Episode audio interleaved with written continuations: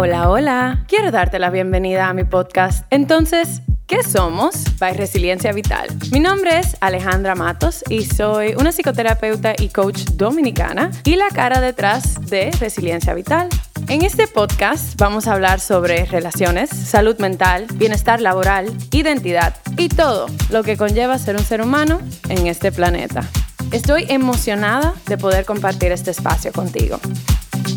Una nota antes de pasar al episodio de hoy. Este podcast no está diseñado para sustituir ningún proceso terapéutico y o médico. El contenido no puede utilizarse para diagnosticar, ni debe de considerarse como terapia, ni como una intervención médica, legal y o psicológica. Tampoco equivale ni sustituye a una relación terapéutica. El contenido puede incluir temas sensibles alrededor de sexualidad, salud mental y los elementos que la componen, experiencias vividas, traumas y sus diferentes manifestaciones, entre otros. Si te identificas con alguno de los temas que se toquen en los episodios, te recomiendo buscar apoyo psicológico y o médico de una persona calificada para poder procesar lo que surja para ti. Este podcast contiene mi perspectiva personal y profesional y las mismas pueden evolucionar con el tiempo. Siempre tengo la disposición de continuar creciendo y aprendiendo. Y sin más que agregar, pasamos al episodio de hoy.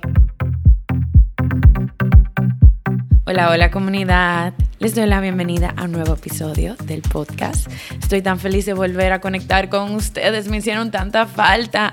Aunque ya yo he publicado otro episodio después de la pausa, igual ahora que estoy volviendo a este ritmo de volver a grabar episodios, de volver a estar presente, de poder volver a reconectar con esa creatividad. Yo estoy sumamente eh, emocionada de estar aquí de nuevo con ustedes.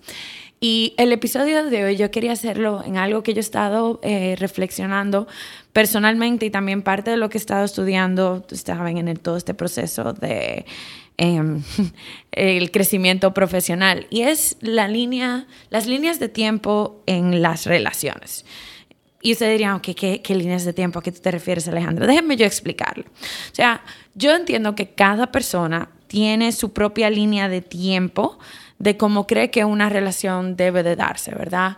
Eh, quién debe de dar el primer paso, si hay que pedir, aquí en República Dominicana decimos pedir amor, o sea, si te tengo que preguntar que tengamos un noviazgo o no, cuánto tiempo tiene que pasar para que ocurra esa pregunta, eh, cuando se conoce a la familia, si nos mudamos al mismo departamento, si nos vamos a casar, si vamos a hacer otra cosa, si vamos a comenzar una familia, cuándo vamos a comenzar esa familia, o sea, un montón de cosas. Y eso tiene que ver por una larga serie de expectativas o experiencias, por ejemplo, de historia familiar, de lo que hemos visto en nuestra casa, de lo que la sociedad nos impone, por ejemplo, sobre todo a las mujeres y las personas que han sido socializadas como mujeres, se nos pone esta línea de tiempo de que a tal edad tenemos que estar dentro de un matrimonio para que entonces podamos tener una familia a una edad temprana, porque tenemos el reloj biológico, porque la energía, etcétera, etcétera. A muchos hombres y personas que son socializadas como hombres, se le pone que, hasta, que a cierta edad tiene que tener cierta estabilidad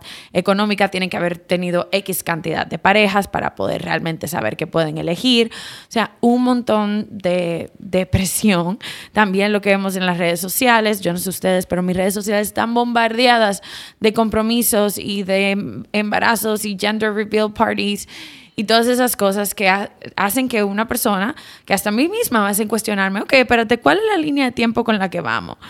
Y eso es simplemente enfocándonos en la línea de tiempo de las relaciones y que no estamos enfocando en las otras líneas de tiempo paralelas de crecimiento personal, de crecimiento eh, profesional, que al mismo tiempo estamos viendo que cómo yo balanceo esta línea de tiempo que yo quiero tener en mi relación con esta línea de tiempo profesional o educativa, porque a lo mejor yo tengo una pareja de un tiempo y yo quiero que podamos tener un, ya como ir pensando, por ejemplo, en mudarnos en el mismo departamento, pero mi pareja quiere estudiar fuera, quiere hacer su maestría.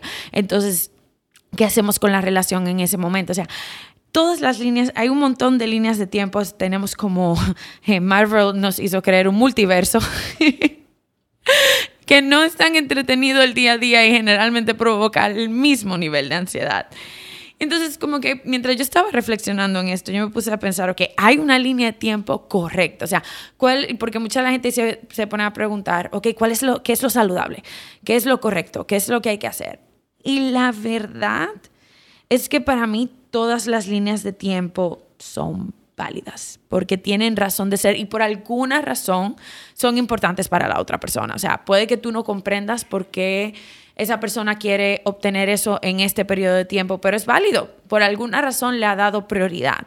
Ahora, eso no significa que no podamos explorar el porqué de esas prioridades, el porqué de ese tiempo que esa persona piensa que puede lograr a través de cumplir esa meta. Por ejemplo, si una persona piensa que puede llegar a tener una estabilidad económica, ¿verdad? Y cierta libertad financiera a los 35 años. Excelente de dónde viene eso, ¿Qué es, qué, por qué esa persona piensa que ese es el tiempo necesario, qué es lo que piensa que va a poder obtener a nivel de bienestar eh, y calidad de vida, qué puede eh, tener en la forma en la que se define, en la forma en la que se identifica, en cómo se le percibe, cómo el mundo le percibe. O sea, hay un montón de temas que entran ahí. Y yo creo que por eso es importante entender que las líneas de tiempo tienen un propósito de por qué se dan.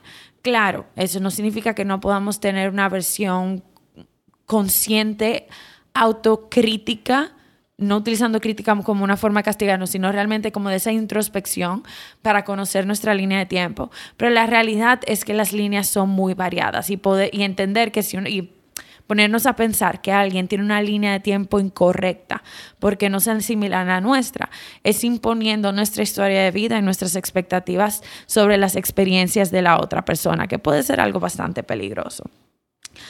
Ah, y también otra cosa muy importante es que las líneas de tiempo pueden cambiar con el tiempo. Créanme que la versión mía, cuando yo estaba en la universidad, déjenme decirle que yo juraba que yo iba a estar casada a los 20, iba a tener eh, mi primer, o sea, iba a comenzar a tener mi familia a los 22 años y ya a los 25 iba a haber terminado con todo ya iba a tener una vida eh, casada con mi familia, viviendo en, el, en un departamento en Santo Domingo. Yo voy a cumplir 31 años mañana que esa línea de tiempo claramente no se ha dado. Y saben que no me quejo. Realmente con el tiempo ha ido, eh, según ha pasado el tiempo, yo digo, wow, qué bueno que esa no fuera mi línea de tiempo porque yo amo en la que estoy ahora. Claro, hay cosas que también hubiese querido ahora mismo que fuesen diferentes, pero amo la que estoy. Y yo creo que eso también es importante, saber que simplemente porque tenemos una línea de tiempo ahora no significa que la misma no puede cambiar. Ahora, lo complicado ocurre cuando nuestra línea de tiempo choca o difiere con la de las personas con las cuales tenemos una relación. Por ejemplo, tú puedes tener eh, ya la disposición de poderte mudar a un departamento con tu pareja, pero tu pareja todavía no siente que puede tomar ese paso. A lo mejor tú sientes que ya pueden comenzar una familia, pero tu pareja todavía no. A lo mejor tú estás en disposición de ya soltar tu empleo de 9 a 5 porque quieres emprender, pero tu pareja no entiende que no es el momento correcto porque traería una estabilidad económica y pudiera afectar las metas económicas que se ha establecido en la pareja, eh, o sea, como pareja. Y esos son temas reales y son problemas reales y son situaciones delicadas. O sea, esto no es solo como que, bueno, yo voy a hacer lo, que está bien por mí y listo, libre.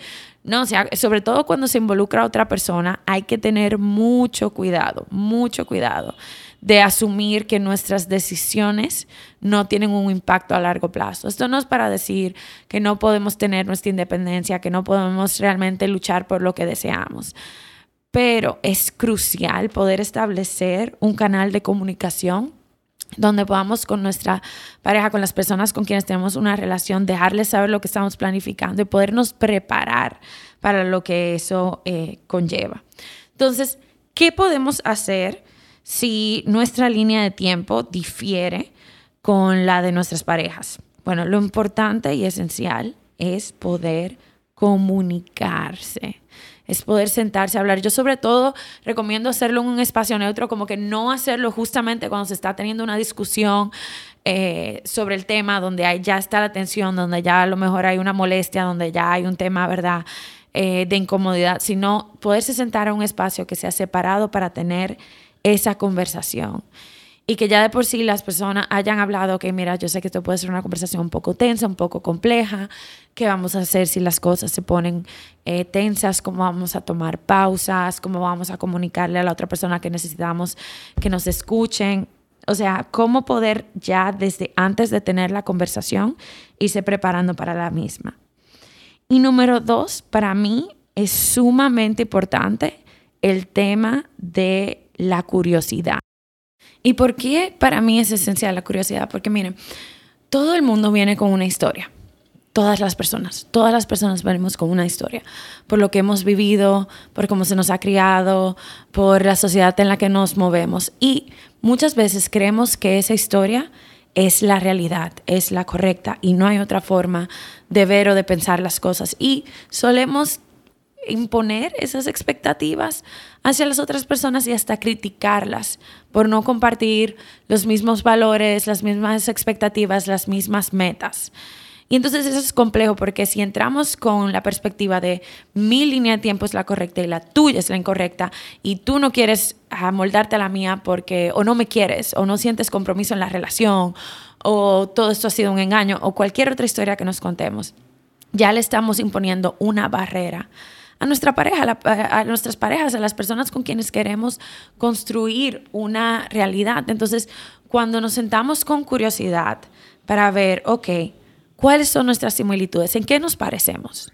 Ok, a lo mejor queremos obtener las mismas cosas, pero en tiempos diferentes. ¿Por qué queremos tenerlo en tiempos diferentes? O a lo mejor yo quiero algo y tú no. ¿De dónde viene eso? Es algo que te preocupa, te preocupa que eso va a limitar tu libertad, te preocupa que eso va a interponerse entre algo que es importante para ti.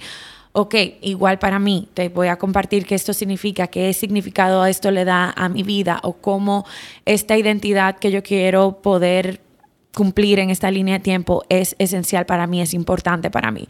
Y poder escucharse, poder realmente entender que nuestras parejas tienen un mundo un misterioso que nunca vamos a poder descubrir del todo. Y ese poder decir te escucho, déjame entenderte, ok, y hacer preguntas, no de que, ¿y por qué? O sea, como esas preguntas que hacemos como medio criticonas de, pero ¿por qué eso? ¿Y, y, por qué entonces tú lo piensas así? Ay, Dios mío, o sea, que inmediatamente cerramos ese canal de comunicación, sino más bien unas preguntas como, ok, déjame entenderte, ok, déjame, déjame saber por qué eso te preocupa. Ok, ¿por qué eso es importante para ti? ¿Qué eso significa? ¿Qué tú crees que lograr eso te permite? Ok, ¿Hay alguna, ¿Hay alguna inseguridad sobre nuestra relación que te hace tener esta duda? Ok, no, entonces, ¿qué es? Ah, tú necesitas más planificación. ¿Cómo se vería esa planificación? Que mira, en esto yo estoy en disposición de ayudarte, pero también necesito tu apoyo en esta parte. O sea, es poder tener un enfoque de colaboración y de esta forma podemos encontrar soluciones, puntos medios, llegar a acuerdo y a veces, lamentablemente, obtener información de que nos lleva a una decisión de que a lo mejor esta pareja no es la persona correcta para nuestra vida, para lo que queremos. Y eso está bien. No significa que hay nada malo con tu línea de tiempo ni con el de, la, eh, con el de las otras personas. Simplemente eh, son líneas que no convergen. En mi terapeuta le dice como eh, que son líneas paralelas que no tienen un punto en común, ¿no? O sea, se mantienen una al lado del otro, pero nunca chocan, nunca convergen, nunca llegan a esa misma meta. Entonces, eso también es importante para saber, porque en vez de eh, continuar eh, arrastrando una relación donde haya resentimiento, donde haya culpa, donde haya este tú no me permites ser, o, es mejor como tomarse ese tiempo, decir, ok, entonces realmente a lo mejor esta no es la relación eh, para, para mí. Y de nuevo, no habla nada malo sobre ti, no habla nada malo sobre las otras personas, simplemente habla sobre las diferencias que nos podemos encontrar. Y entonces yo quería eh, concluir este episodio, o sea, si tú lo has escuchado y tú dices, ok, sí, yo quiero tener esta conversación sobre las líneas de tiempo con mis parejas, te quiero dejar con algunas preguntas. Y de nuevo, son algunas, pueden haber una multitud más, pero son algunas que se me ocurrieron. Es, primero, ¿cómo tú visualizas el compromiso? ¿Qué significa el compromiso para ti cuando tú escuchas esa palabra? ¿Qué significa? Para algunas personas eso es exclusividad para otras personas, es un anillo de compromiso para otra persona, es tenemos una cuenta de banco en conjunto, para otras personas es te estoy haciendo parte de mi vida con mi familia, o sea, el compromiso significa algo diferente para cada quien y entonces después de preguntar qué significa para esa, para esa persona es ¿Qué tú, ¿qué tú, has aprendido sobre el compromiso en tu vida? Porque a lo mejor es una venimos de una familia en donde los compromisos se rompen, donde los acuerdos se dicen pero no llegan a una conclusión y entonces eso nos da, nos da miedo. O donde hemos visto que el compromiso ha venido tenemos una familia comprometida, pero hay resentimiento o las personas han tenido que sacrificar sueños y, y, siempre han albergado como que ese dolor. Entonces decimos, ay, espérate, yo no quiero que es, o sea, eso es lo que significa el compromiso para mí, la pérdida. Entonces, poder como explorar eso. La segunda como pregunta, ¿verdad? Conjunto de preguntas que yo diría es como, ¿cuáles son las diferentes etapas de compromiso para ti? en una relación. Porque de nuevo, para cada quien es diferente. Para mí, que mi pareja conociera a mi familia era una etapa de compromiso como, uff, súper adelante. Eso era para mí ya, tenemos que tener una seguridad de esta relación. Para mi pareja, yo conocer a su mamá fue como par de citas. Ya habíamos tenido par de citas y ya yo conocí a su mamá. Para él eso era un nivel de compromiso completamente distinto al mío y eso no es para decir que el de él es incorrecto y el mío correcto o viceversa. Simplemente el compromiso significa algo diferente y otras cosas que para mí son eran nada, o sea, es parte eso es algo normal, para él significaba muchísimo más y tenía quería tomarse más tiempo antes de llegar a ese compromiso y todavía tenemos esas situaciones donde hay cosas que para mí es, no, pero que este es el paso que toca y para él es como, no, espérate, yo todavía tengo que asegurarme de ciertas cosas. Y eso es válido. Entonces, para mí, como que es importante saber cómo se define el compromiso para cada persona, porque también la sociedad nos ha dado como estándares como bien generales de compromiso, de nuevo, los títulos, la exclusividad, el compromiso, el mudarse juntos. Eh, o juntas o juntes, eh, el matrimonio, la familia, o sea, como todo el mundo tiene como esos puntos de referencia, pero ¿Qué tal si nos damos la oportunidad de explorar cuáles son nuestras etapas de compromiso en una relación? ¿Qué eso significa para mí? O sea, cómo yo veo que una relación va evolucionando, porque a veces si no cumplimos con los estándares que nos impone la sociedad o hasta nuestras familias, pensamos que no estamos avanzando, pensamos que estamos en una relación perdiendo el tiempo o una relación estancada, cuando en verdad no tiene que ser así. Así que eso es como una propuesta de exploración. Y por último, yo invitaría a preguntarnos, ¿verdad? preguntarse dentro de esta conversación, ¿qué sientes que necesitas para poder irte acercando a esos compromisos? ¿Qué tú necesitas de la relación? ¿Qué conversaciones tú necesitas? ¿Qué, ¿Qué, cosas en tu vida tú necesitas aclarar? ¿Qué cosas de tu propio proceso personal tú necesitas ir trabajando o quieres enfocarte?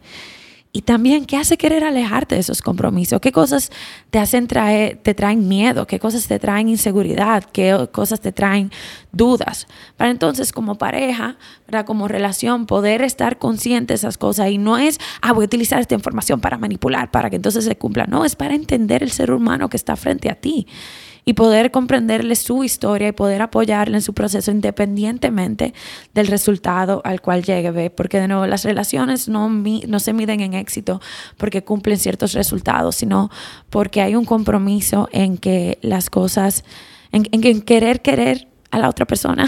Yo sé que eso suena un poco confuso, pero sí, la relación en querer, querer y cuidar a la otra persona en su individualidad y en nuestra unión es algo sumamente eh, poderoso.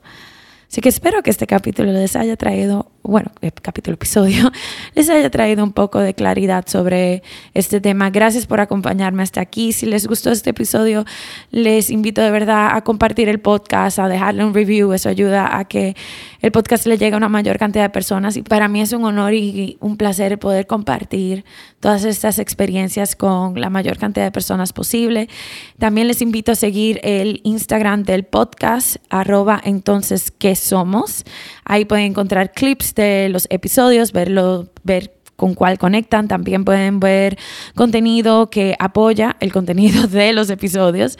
Y si quieren saber más de mí, más de mis contenidos, de lo que yo tengo para sí sobre salud mental, individualidad, relaciones, bienestar laboral, les invito a seguirme en mis redes sociales de Resiliencia Vital. Me pueden encontrar en Instagram, en TikTok, en YouTube y ahí ver el resto de los contenidos que tengo eh, para ustedes. Así que nos estaremos escuchando en un próximo episodio. Chao.